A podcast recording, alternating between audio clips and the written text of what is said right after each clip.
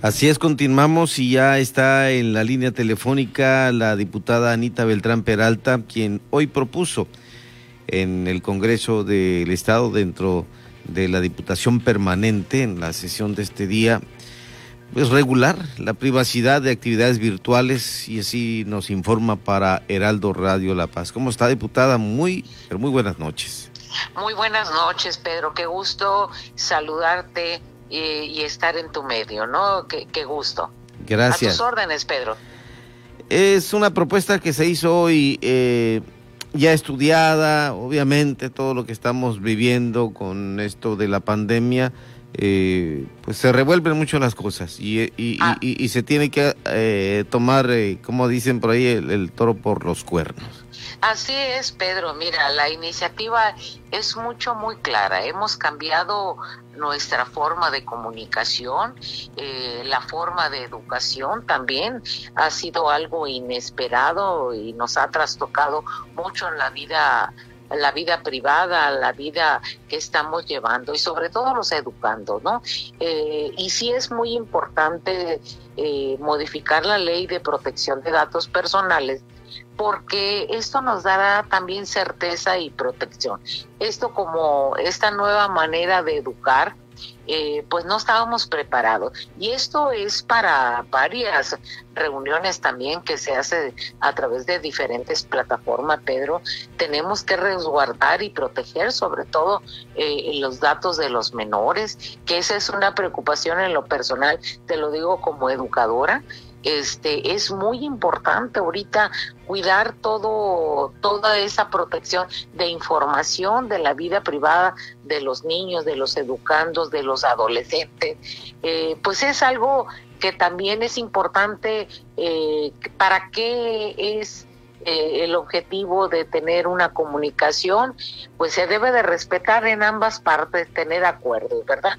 Pero sí es muy importante que esta ley se modifique para poder salvaguardar los derechos de, de, muchas personas, ¿verdad? Hemos dejado muy libre esto en ese sentido. Entonces, sí, eh, cuidar eh, los datos personales, pues eh, es algo muy importante, ¿no? Y que trasgrede la vida privada a veces, ¿no? En este caso, pues tendríamos que ir reformando, modificando algunos artículos que hemos propuesto. Esto es para elevar la seguridad y la protección de los datos personales.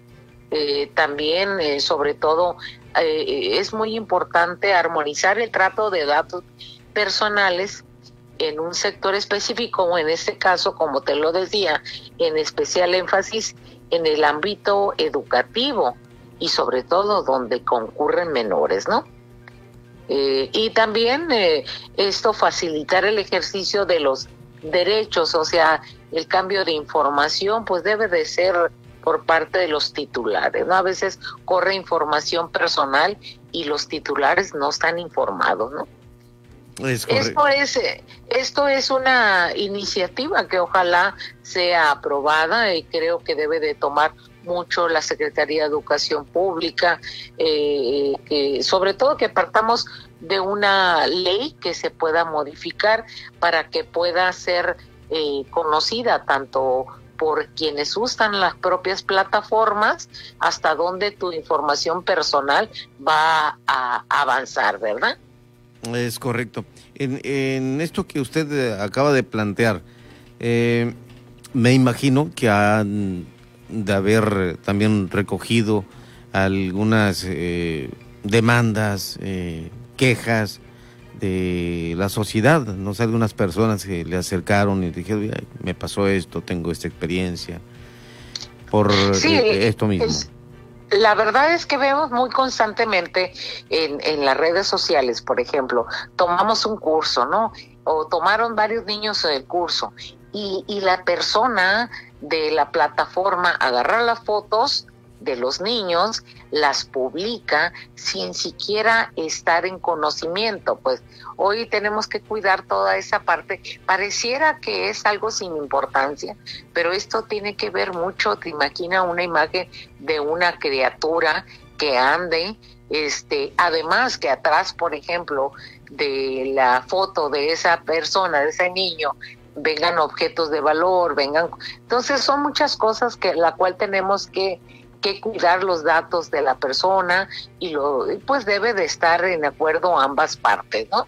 ¿Para qué? Si, si las clases son virtuales, por decir algo, pues ese es el sentido, ese es el uso exclusivamente, ¿no?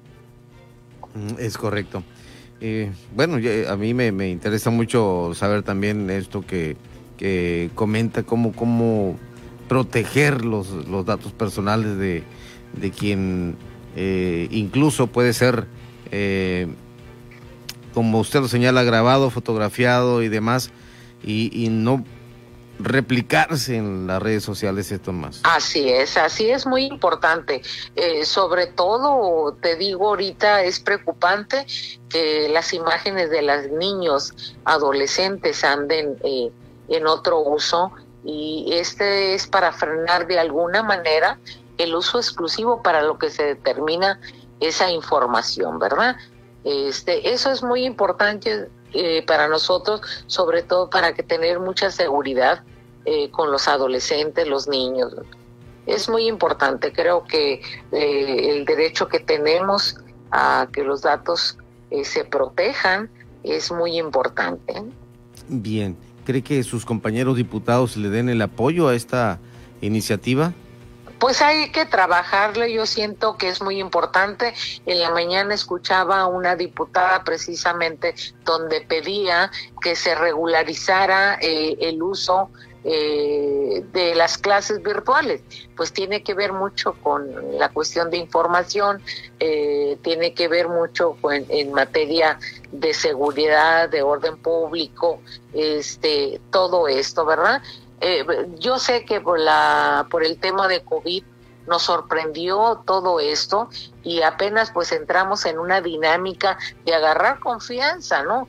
Pero, pero la verdad fue muy difícil entrar a la situación de comunicación, de clases virtuales, eh, y nunca pensamos en la seguridad eh, en, ese aspecto nunca nos fuimos, pero, hoy ya estamos aterrizando y estamos viendo que puede tener consecuencias para una sociedad, ¿no?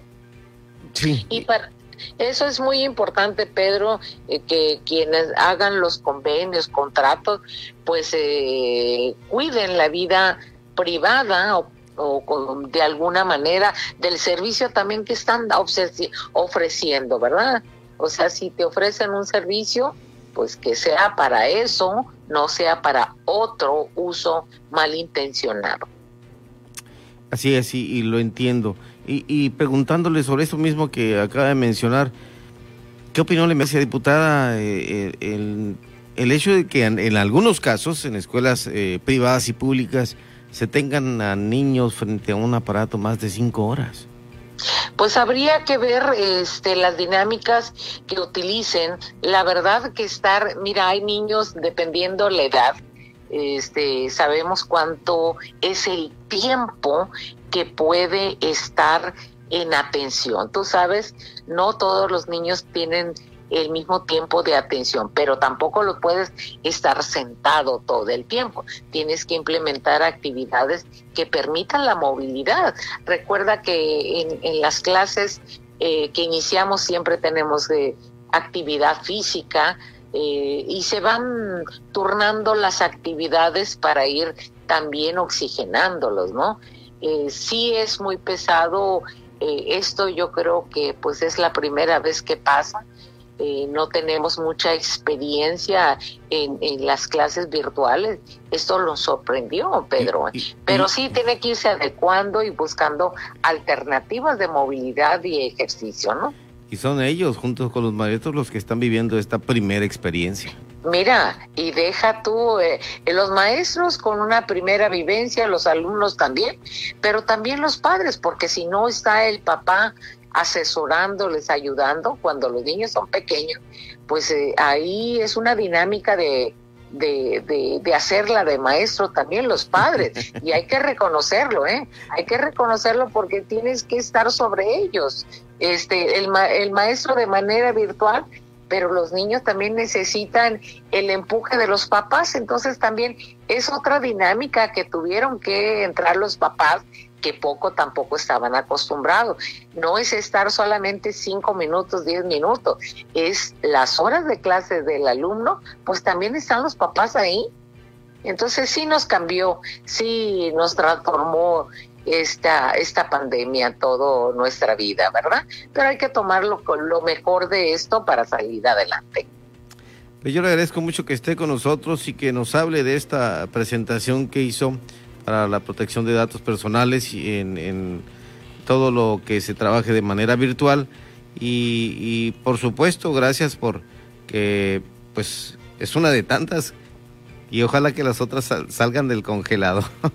Así es, sí, sí, Pedro, tenemos varias iniciativas y se los presenté con números exactos de 700, de 600, de 150 días de rezago, pues porque no se vale, ¿verdad? Este, pero ahí está el trabajo, creo que ese es el objetivo que debemos de llegar todos los diputados, en final de cuentas, cumplir con el compromiso que es legislar, no andar haciendo grilla, Pedro. Nuestro trabajo es legislar, sacar todo aquello que le interese a la propia sociedad. Entonces mi objetivo es eh, que salgan estas iniciativas y seguir proponiendo eh, iniciativas de interés social, eh, con una visión social lo vamos a seguir haciendo. Ese es un objetivo eh, de aquí hasta que termine esta legislatura. Así es. Le puedo hacer una pregunta, a lo mejor es indiscreta, pero pues es pública. Eh, ¿Usted no se eh, inscribió en el Instituto Estatal Electoral para una reelección, para buscar ser No, en absoluto, Pedro, no, no lo hice.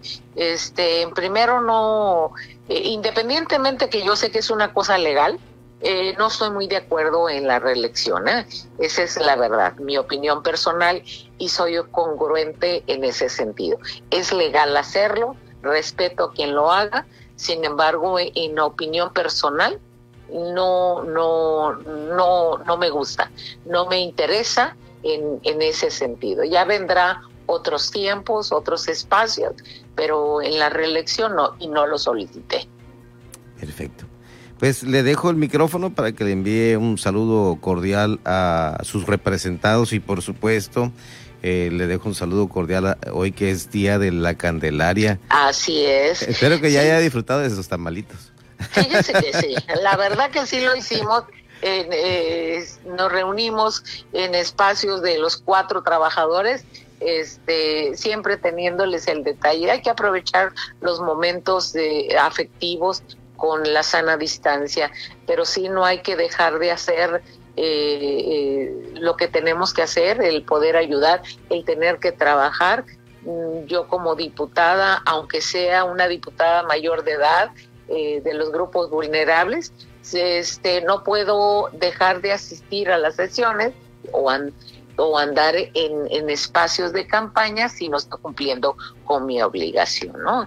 Este, los invito a que sigamos cuidándonos, sigamos este, cuidando nuestra propia familia, nuestros adultos, a la gente necesitada, ¿no? Siempre hay gente que necesita más que uno. Hay que tender la mano, eh, son momentos de solidaridad y a veces hay gente que necesita mucho más que nosotros, Pedro. Un abrazo para todos, ¿eh? Y que pues los tamales se sigan haciendo, es algo de nuestro nuestras tradiciones y amarraditos los tamales, ¿eh? Porque esos son los subcalifornianos, ¿eh? Muy bien. un abrazo, Pedro. igual, un saludo cordial y como siempre mi respeto, diputada. un abrazo, Pedro. Hasta luego. Buenas noches. Gracias. Anita Beltrán, diputada local por el Partido Revolucionario Institucional aquí en este programa de frente en Baja California.